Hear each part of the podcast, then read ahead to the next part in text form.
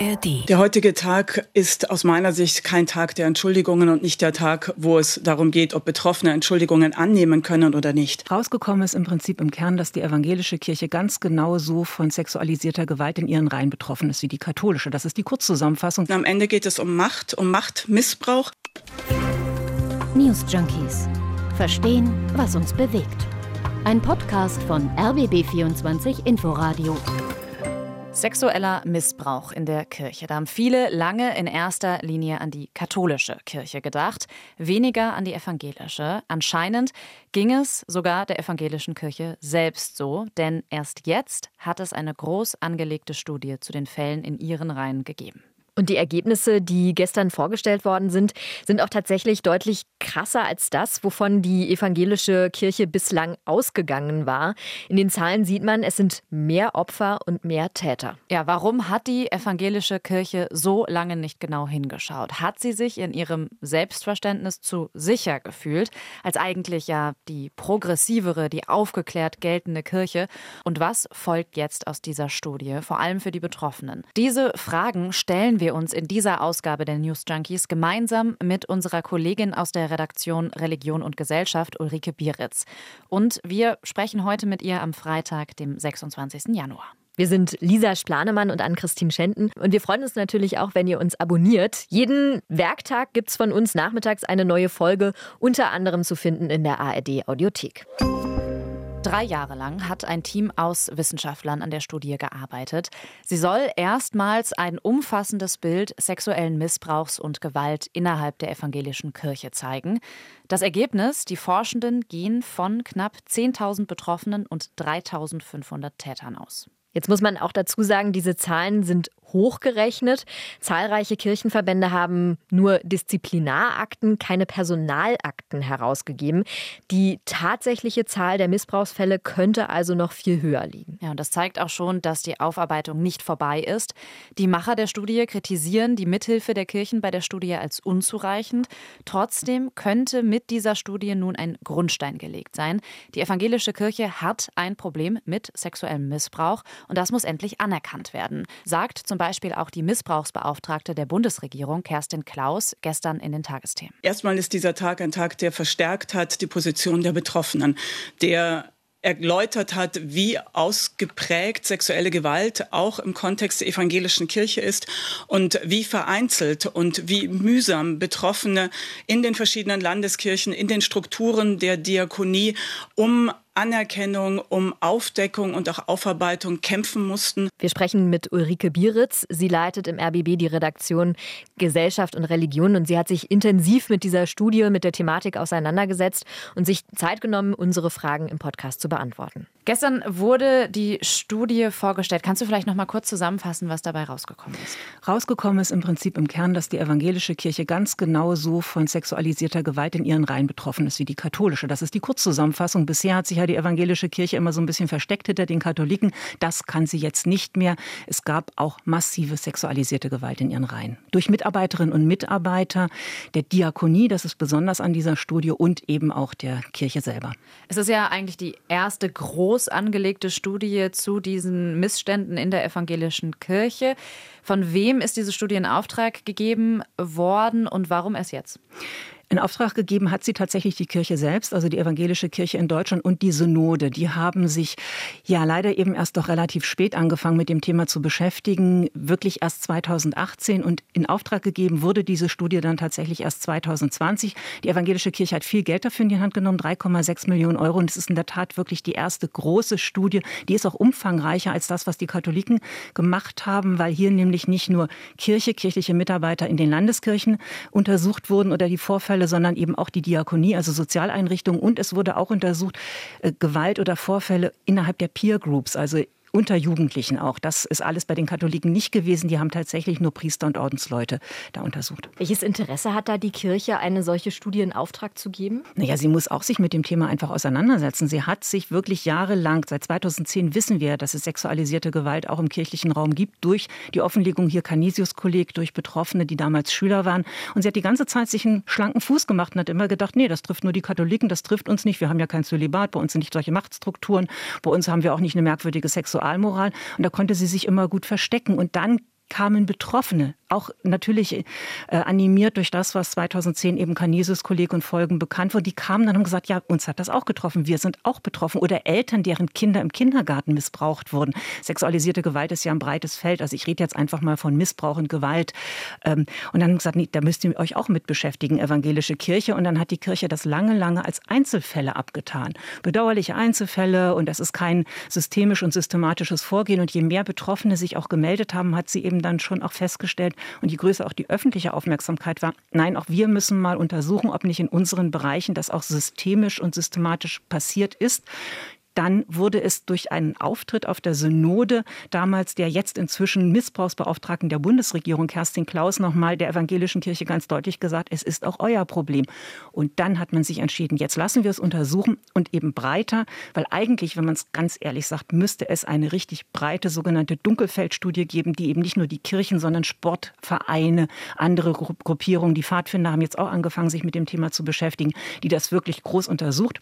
Das ist schwierig, weil das ja eine, eine breitere Aufstellung eigentlich bedarf. Und so hat die Kirche erst mal gesagt, jetzt machen wir das. Die Dunkelziffer bei dieser Studie, wenn du gerade gesagt hast, es braucht eigentlich auch noch eine groß angelegte Dunkelfeldstudie. Es heißt ja jetzt auch, das sei, diese Zahlen, die wir jetzt hören, die ja teilweise auch hochgerechnet sind, das sei eigentlich nur die Spitze des Eisbergs. Also eigentlich steckt da noch viel mehr drin. Ähm, ist diese Studie jetzt auch ein Zeichen dafür, dass die evangelische Kirche immer noch Probleme hat, diese Fälle wirklich in ihrer Gänze aufzuarbeiten? Ja, total kann man so sagen. Das ist nicht, nicht nur die Spitze des Eisbergs, ist die Spitze der Spitze des Eisbergs. Und das sagt eigentlich alles. Denn verabredet war, da sind dann auch die Datenschutzvorgaben ein bisschen verändert worden, dass die einzelnen Landeskirchen, und das ist ein bisschen das Problem bei der evangelischen Kirche, es gibt nicht die Kirche, es gibt 20 Landeskirchen, föderalistisch strukturiert. Und die Landeskirchen wurden aufgefordert, den den Wissenschaftlern ihre Akten zuzuliefern. Also zu gucken, in welchen, wo, wo steht was in welcher Akte. Personalakten, Disziplinarakten gibt es ja. Personalakten steht mehr drin als in Disziplinarakten, weil Disziplinarakten ist wirklich nur Fälle, die bekannt sind, wo es Strafen gab und anderes. Und die evangelische Kirche hat einfach nur die Disziplinarakten zur Verfügung gestellt mit der Begründung, ist so kompliziert mit den Personalakten, das sind einfach viel zu viele, wir haben nicht das Personal dafür, das alles durchzuforsten. Und damit muss man wirklich sagen, es ist tatsächlich nur der Anfang. Sie haben einfach nicht alles alles zugeliefert. Und das hat die Forscher bei der Vorstellung der Studie auch richtig sauber gemacht. Das hat man auch gemerkt. Versprochen war, sie kriegen alle Akten und sie haben sie eben nicht gekriegt. Also von daher ist auch das, was jetzt rausgekommen ist, eigentlich nur der Anfang. Und die Ziffern, die Zahlen von Betroffenen und Beschuldigten werden, ich sage mal, dreimal so hoch sein, wie die, die wir jetzt haben. Was weiß man denn über die Betroffenen beispielsweise? Wir wissen auch von den Betroffenen, sie sind im Prinzip beim Erstkontakt oder bei der ersten Tat relativ jung gewesen, auch elf Jahre. Es gibt immer einen Unterschied zwischen Diakonie und in den Gemeinden, in den Kirchen. Bei der Diakonie waren die Betroffenen eher jünger, waren eher männlich, weil da geht es vor allem um Vorfälle in Heimen. Wissen wir ja auch, Gewalt in Kinderheimen haben wir ja auch in anderen Zusammenhängen schon berichtet. Dann gibt es die Betroffenen, die innerhalb von Kirchengemeinden ja Gewalt erlebt haben oder Übergriffigkeit. Die sind ein bisschen älter und da sind es vor allem Mädchen. Sprechen wir denn da explizit von sexualisierter Gewalt oder Gewalt im Allgemeinen? Wir sprechen vor allem von sexualisierter Gewalt, die aber eine ganz große Bandbreite hat. Da geht das ähm, von ähm, zusammen Pornos angucken, von blöder Anmache über tatsächlich Übergriffigkeit körperlicher Art, zum Beispiel nicht nötige Hilfestellungen beim Sport, bis hin zu tatsächlich Vergewaltigung.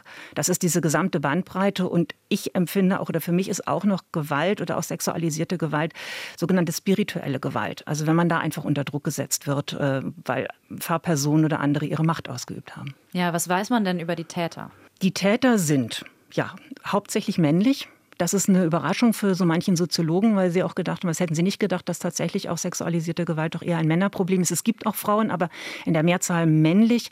Für mich gibt es eine Erkenntnis, die tatsächlich neu war und wo ich wirklich schlucken musste, dass es ähm, Pfarrer waren, männlich, 43 Jahre alt und 75 Prozent von ihnen verheiratet. Also dass das wirklich tatsächlich in Familienstrukturen passiert ist. Das war eine echte Überraschung für mich. Und damit stimmt eben diese Erzählung nicht, das trifft nur die Katholiken, weil es trifft eben gerade auch Pfarrer, die in einem Familienzusammenhang leben. Und es ist eben viele Taten tatsächlich im Pfarrhaus, im Kirchenchor, auf Jugendfreizeiten passiert. Wir zoomen mal kurz raus aus dem Interview. Sexueller Missbrauch ist gerade im Kirchenkontext ein Thema, das immer wieder auftaucht. Eigentlich assoziiert man die Thematik, wie gesagt, schnell mit der katholischen Kirche. Doch ja, wir haben jetzt spätestens mit den aktuellen Studienergebnissen gesehen, sexueller Missbrauch ist etwas, das genauso die evangelische Kirche betrifft. Aber warum sind gerade auch die Kirchen ein Ort, neben vielen anderen Orten wie beispielsweise Sportverein, ein Ort von vielen Missbrauchsfällen? Dazu hat sich gestern Abend Kerstin Klaus, wir haben sie ja eben auch schon mal im O-Ton gehört, die unabhängige Missbrauchsbeauftragte in den Tagesthemen geäußert. Wir wissen aus vielen Studien, aus vielen Kontexten, am Ende geht es um Macht, um Machtmissbrauch und auch das Ausnutzen von Vertrauensverhältnissen. Das heißt, das sind diese Vertrauensräume, in denen Taten angebahnt wird, in denen sie oft über Jahre immer weiter fortgeführt wurden und niemand schaut hin, weil alle auf dieses gleiche Vertrauen setzen. Die Betroffenen einerseits, dass sie gesucht haben, aber eben auch die Umgebung, die Basis in Gemeinden und so weiter, die einem Pfarrer, einem Priester zum Beispiel nicht in Frage stellen kann.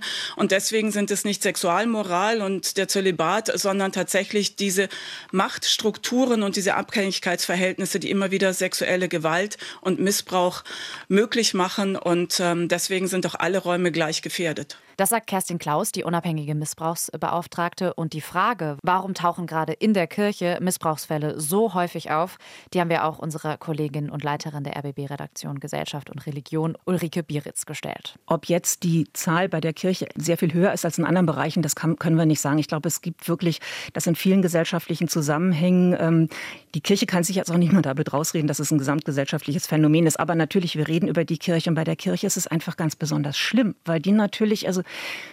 wir stellen uns vor, ich habe ein Kind, elf Jahre alt, ich schicke das einfach in den Kindergottesdienst, in die Jugendstunde und denke, da ist es sicher bei der Kirche, weil die Kirche natürlich selber einen sehr hohen moralischen Anspruch hat an sich. Und da ist es nochmal besonders schlimm. Also ganz oft gibt es eben auch Fälle, wo wirklich die Kinder aus schwierigen familiären Verhältnissen kamen, Zuflucht im Pfarrhaus gefunden haben, zum Teil auch von den Pfarrern adoptiert wurden und dann missbraucht wurden.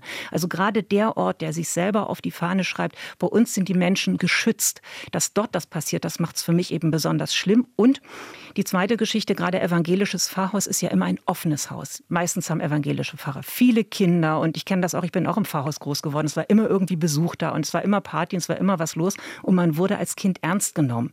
Und in diesem Zusammenhang dann die Kinder zu missbrauchen, ist wirklich nochmal, finde ich, besonders schlimm, vor allem wenn man eben selber sagt, äh, wir sind eigentlich die Guten. Wir haben ja gerade schon darüber gesprochen, was das Selbstverständnis der evangelischen Kirche angeht, dass sie das lange abgetan haben als ein katholisches Problem. Wie reagiert die Kirche denn jetzt? Also sie geht ja zumindest in die Offensive, hat diese Studie ähm, veröffentlicht, aber wie ist da so dein Eindruck? Also reicht das? Das reicht auf gar keinen Fall, weil jetzt müssen tatsächlich Konsequenzen gezogen werden. Also zum einen müssen wirklich auch die Personalakten geöffnet werden, weil da noch viel mehr drin ist. Ich möchte noch mal ein kleines Beispiel nennen, in dem Zusammenhang mhm. in so einem Personalakten steht dann zum Beispiel oder auch in der Disziplinarakte Ehebruch. Ehebruch ist auch in der evangelischen Kirche jahrelang wirklich äh, das gewesen, wo dann Pfarrer versetzt wurde. Aber hinter Ehebruch kann sich eben auch tatsächlich ein Verhältnis zu einer 14-Jährigen verbergen. Und das muss man alles rauskriegen. Also aufklären ist das eine. Dann aufarbeiten ganz ernsthaft. Das Problem bei der evangelischen Kirche ist eben dieser Föderalismus. Und im Augenblick ist es so, dass sie alle sagen, ja, das muss dann in den Landeskirchen geklärt werden. Und das Schlimme für Betroffene ist, die müssen sich dann wieder im Prinzip an die Täter wenden. Also ganz klar ist, sagen auch Betroffene, die Kirche kann es nicht alleine schaffen. Sie muss unabhängige Strukturen schaffen, eine unabhängige bundesweite Ombudsstelle, an die man sich wenden kann. Und das große Thema, was den Betroffenen, die ja wirklich jahrelange psychische Probleme auch haben, die wirklich mhm. berufliche Schwierigkeiten haben, die bindungsunfähig sind, sagen auch, sagen auch die Studienergebnisse, weil viele Vertrauen hatten eben in eine Fahrperson oder in andere Mitarbeiter und dadurch natürlich durch das Missbrauchen dieses Vertrauens auch äh, die Bindungsfähigkeit nachhaltig gestört ist. Also das alles muss aufgearbeitet werden, es muss vergleichbare Strukturen geben und es muss Anerkennungsleistungen geben. Das fordern auch die Betroffenen und die gehen jetzt im Augenblick zwischen 5.000 und 50.000 Euro. Es muss eine Vergleichbarkeit geben, es muss eine zentrale Stelle geben. Ich bin der Meinung, die Landeskirchen, wenn die schon überfordert sind, die Personalakten rauszugeben, sind die erst recht überfordert. Ansprechperson zu sein, Ansprechpartner. Was muss denn präventiv getan werden, um künftig eben vermehrt ähm, auch Missbrauchsfälle vorzubeugen, da vehement gegen vorzugehen? Also einmal muss, was auch die Studie herausgefunden hat, was auch das Problem der evangelischen Kirche ist, da gibt es ja auch Machtstrukturen und vor allem ein Harmoniebedürfnis. Es gibt eine Verantwortungsdiffusion, haben Sie es genannt. Also eine Landeskirche schiebt es immer auf die andere. Das sind die anderen. Das ist das eine. Dann eben tatsächlich weg von diesem Harmoniebedürfnis. Also nachdem, ja, ähm, wir haben es jetzt aufgeklärt und das ganz schnell die Täter um Verzeihung bitten. Das ist auch was, was die Betroffenen total fertig macht einfach. Das, kann man nicht verzeihen. Man kann auch nicht das vergeben. Da geht es immer ganz schnell. Das ist auch so typisch evangelisch. Reue zeigen und dann verzeihen, vergeben wir das. Nein, man kann um Entschuldigung bitten, fertig. Aber sie muss ganz klar natürlich Ausbildung. Das gehört in die Theologinnen, Theologenausbildung, in die Pfarrerausbildung, in die Ausbildung aller Mitarbeiter. Es reicht nicht, wenn man Schutzkonzepte hat und jeder muss dann auch in der Jugendarbeit unterschreiben, dass er sich daran hält. Es müssen alle wirklich auf das Problem aufmerksam gemacht werden. Es müssen Leute da sein, die damit umgehen können, die wissen, wie man mit Betroffenen redet, die wissen auch, dass es ganz klare disziplinarische Folgen haben muss. Und das ist das eine, was die Kirche selber machen kann und muss. Sie muss, finde ich, schon auch unabhängige Stellen einrichten, an die man sich wenden kann. Und das Dritte ist, wir müssen Kinder stark machen. Wir alle sowieso in der Gesellschaft. Und das ist, glaube ich, auch noch ein wichtiger Punkt, dass man einfach wirklich auch Kindern sagt, lass nicht alles mit dir machen. Aber das ist immer problematisch, wenn es um Macht geht. Und auch bei der evangelischen Kirche geht es immer auch um Macht.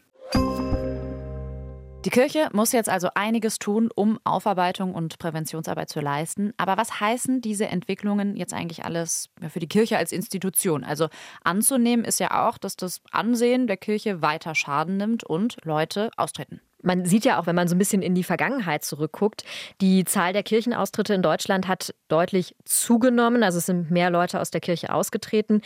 1990 waren noch rund 58 Millionen Deutsche Mitglied einer christlichen Kirche. Heute seien es fast 17 Millionen Gläubige weniger. So schreibt es die Wirtschaftswoche Mitte letzten Jahres. Und zu den Gründen, so steht es in dem Artikel, zählen unter anderem die Versäumnisse der Kirche. So seien mit dem Bekanntwerden der Missbrauchsskandale ab Anfang der 2000er Jahre die Kirchen in eine Vertrauenskrise geraten. Ja, und unsere Kollegin Ulrike Beritz, die geht auch davon aus, dass sich dieser Negativtrend weiter fortsetzt und der Vertrauensverlust insgesamt sehr groß ist.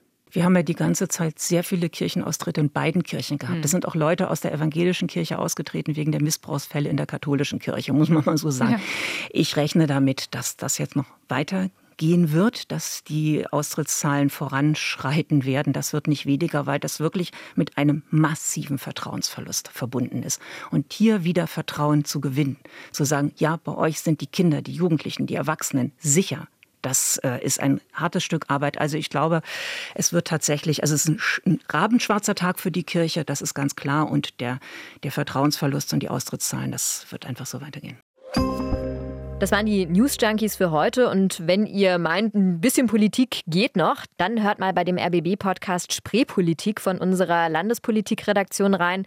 Immer freitags gucken die Kolleginnen und Kollegen, was die Woche in Berlin und Brandenburg politisch los war. Und in dieser Woche geht es ganz aktuell unter anderem um den ehemaligen Berliner Finanzsenator Peter Kurt. Spreepolitik findet ihr auch in der ARD-Audiothek, genauso auch wie die News Junkies. Wir sind Lisa Splanemann und Ann-Christine Schenten und sagen Tschüss für diese Woche. Und nächste Woche hört ihr dann von Montag bis Freitag unsere Kollegen Christoph Schrag und Hendrik Schröder. Bis dann. Ciao, bis bald. News Junkies. Verstehen, was uns bewegt. Ein Podcast von RBB24 Inforadio. Wir lieben das Warum.